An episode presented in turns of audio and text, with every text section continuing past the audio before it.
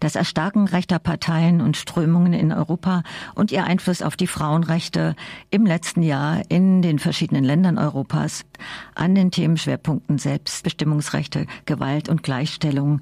Dazu jetzt ein Interview mit Terry Reinke. Terry Reinke ist Politikerin im Europaparlament. Sie ist Feministin.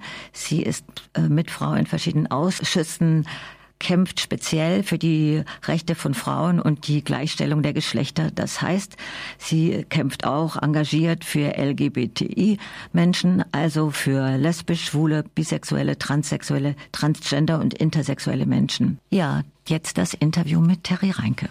Das Erstarken von rechten Parteien und Bewegungen hat ja große Auswirkungen auf Frauenrechte. Und jetzt wollte ich Sie einfach mal bitten, quasi einen Überblick, wie es in den verschiedenen Gesetzgebungen in den verschiedenen Ländern ist zu den Themen äh, Gewalt gegen Frauen, Verstöße gegen das Selbstbestimmungsrecht von Frauen und zu Gleichstellung, vielleicht das als Kriterien.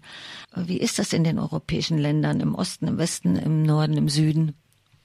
Also grundsätzlich nehmen wir wahr, dass es in dieser Entwicklung, dass es eben mehr Gleichstellung gibt über die Jahre. Feministinnen haben mehr dafür gekämpft, dass Frauen mehr Rechte bekommen, ähm, dass es einen verstärkten Kampf für Gleichberechtigung gibt ähm, und dass wir da gerade in sehr vielen europäischen Ländern, wenn nicht allen, wahrnehmen, dass es angegriffen wird. Das geht natürlich sehr stark um Fragen des Selbstbestimmungsrechts zum Beispiel. Ähm, das geht aber weiter. Es werden zum Beispiel akademische Fächer wie Gender Studies in einigen Mitgliedsländern der Europäischen Union als unwissenschaftlich angegriffen, aus den Curricula gestrichen.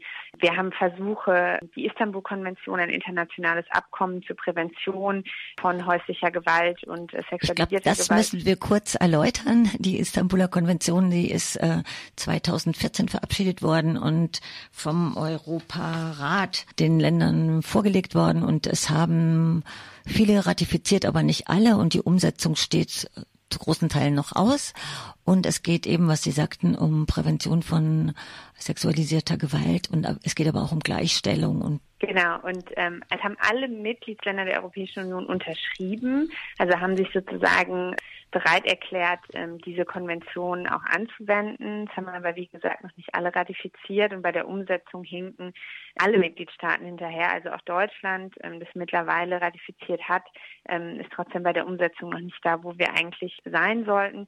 Also es gibt schon sehr große Anzeichen dafür, dass Frauenrechte in sehr vielen europäischen Ländern gerade vielleicht sogar von Rückschritten bedroht sind.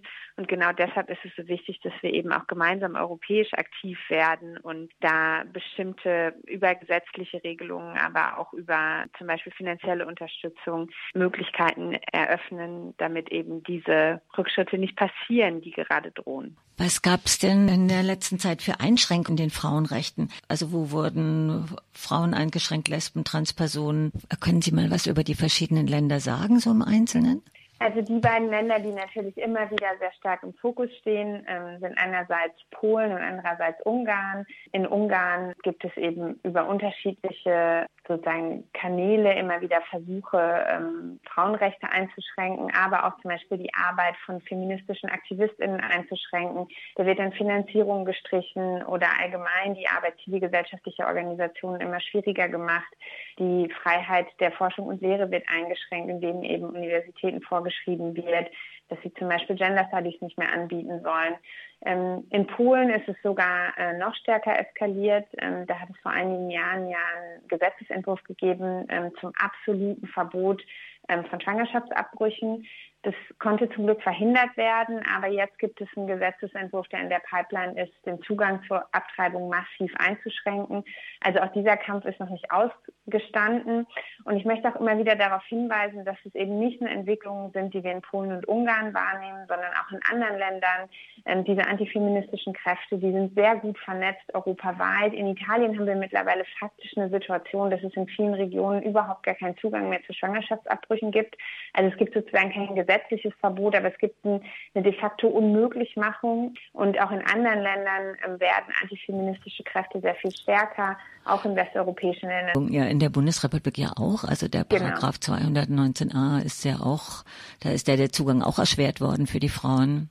Genau, also wir haben diese Entwicklung auch in, in westeuropäischen Ländern, auch in Deutschland. Ähm, wo Kräfte, von denen man wahrscheinlich dachte, dass sie eher äh, aus den 50er Jahren stammen, ähm, wieder an ähm, Unterstützung gewinnen. Das ist eine große Gefahr und ich glaube, wir haben auch zu lange geglaubt, dass diese antifeministischen Kräfte sehr national orientiert sind und mittlerweile merken wir eben, dass die grenzüberschreitend zusammenarbeiten. Dieses, dieser Gesetzesentwurf, den ich gerade genannt habe, der ins polnische Parlament eingebracht worden ist, der ist kurze Zeit später dann auch ins litauische Parlament eingebracht worden. Also diese Versuche, ähm, Frauenrechte einzuschränken, die über nationale Kontexte hinweg.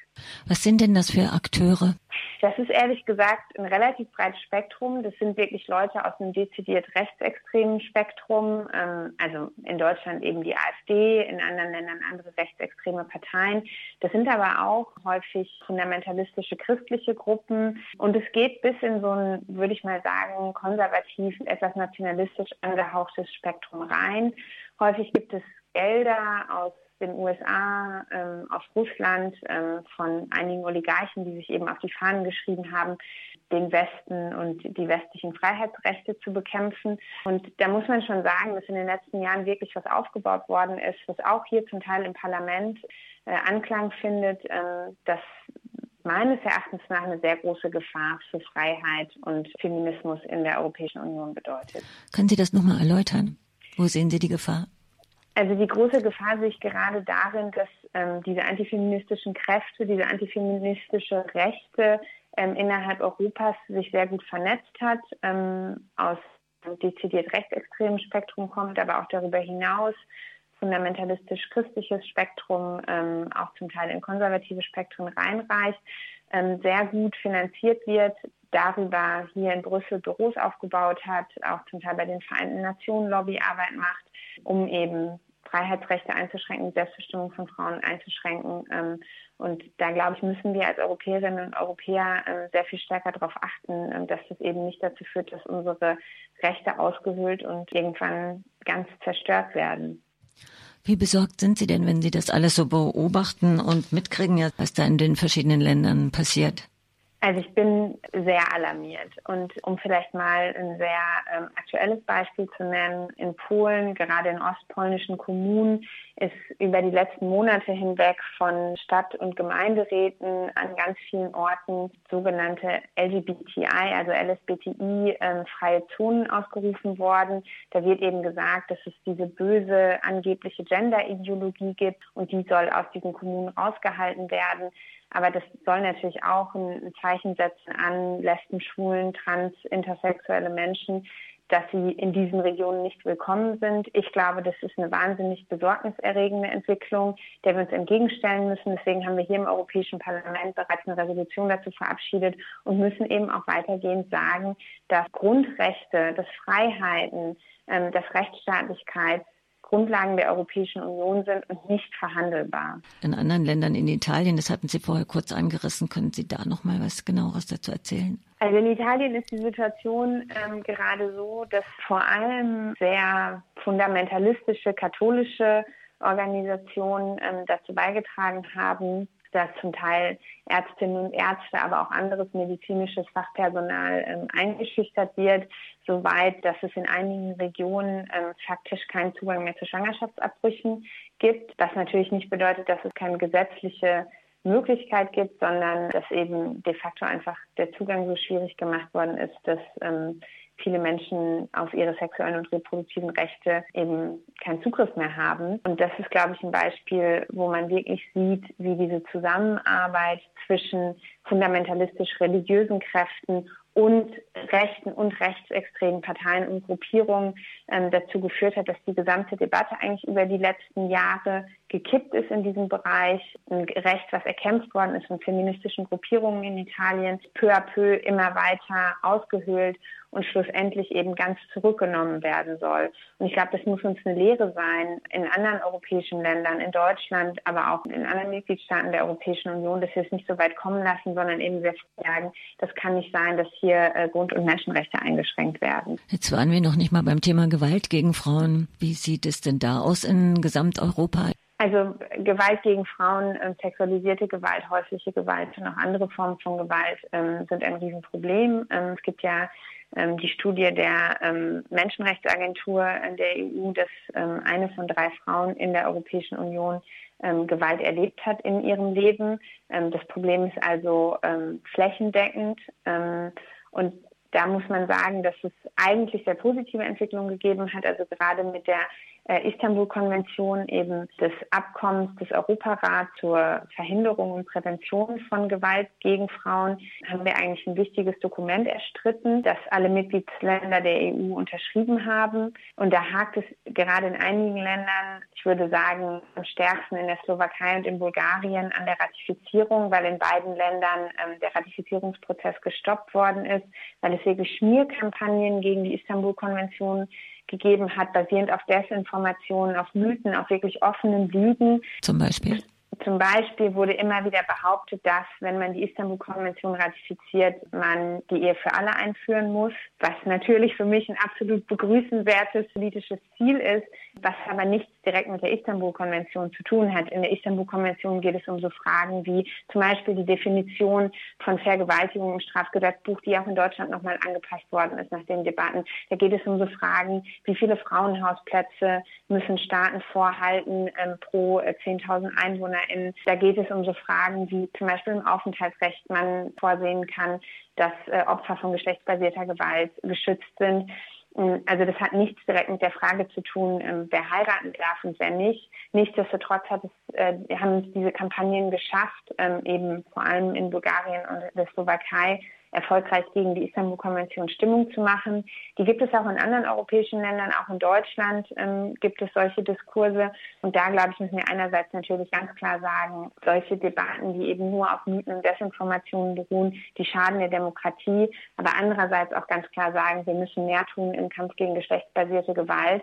Und dementsprechend brauchen wir eine Ratifizierung und Umsetzung der Istanbul-Konvention in allen Mitgliedsländern der EU. Mit der Umsetzung ist es ja auch erst in einzelnen Ländern soweit, gell? Also bei der Umsetzung der Istanbul-Konvention hakt es noch überall. Also ich kenne kein Beispiel eines Mitgliedslandes in der EU, die da schon so weit vorangeschritten sind, dass man davon sprechen könnte, dass die Konvention vollständig umgesetzt ist. Es hat positive Entwicklungen gegeben, in Deutschland eben die Anpassung des ähm, Sexualstrafrechts. Aber das geht viel weiter. Es geht dabei häufig auch gar nicht um gesetzliche Anpassungen. Es geht dabei um Finanzierung zum Beispiel von Frauenhäusern, von feministischen Initiativen. Es geht um eine Frage, wie gut sind eigentlich PolizistInnen, wie gut ähm, ist das Personal in der Justiz ausgebildet, um mit der besonderen Herausforderung umzugehen, wenn Menschen Opfer sexualisierter Gewalt geworden sind. Und es geht ja um Fragen der Zusammenarbeit auch zwischen den unterschiedlichen Behörden. Und das sind alles Dinge, da können wir in Deutschland auf jeden Fall noch eine Schippe drauflegen und in vielen anderen europäischen Ländern eben genauso. Das ist, glaube ich, ein gutes Schlusswort, dass da noch viel offen ist. Oder haben Sie noch was? Äh Eine konkrete politische Forderung, ähm, die jetzt gerade um den Weltfrauentag nochmal zentral ist, ist, dass wir über die Istanbul-Konvention hinausgehend auf europäischer Ebene eine Richtlinie gegen geschlechtsbasierte Gewalt brauchen. Weil, wie gesagt, ist die Istanbul-Konvention ein wahnsinnig wichtiges Dokument. Es ist eine Konvention des Europarats. Ähm, das bedeutet eben nicht, dass wir EU-Gesetzgebung in diesem Bereich haben. Die bräuchten wir aber, um die Bürgerinnen und Bürger in der EU besser vor geschlechtsbasierter Gewalt zu schützen. Deshalb hoffe ich, dass die Kommission in die Richtung was vorschlagen wird. Wir hier im Europäischen Parlament haben eine große Mehrheit dafür und wollen dafür kämpfen, ähm, dass wir eine Richtlinie bekommen. Ganz herzlichen Dank an der Stelle nochmal an Terry Reinke.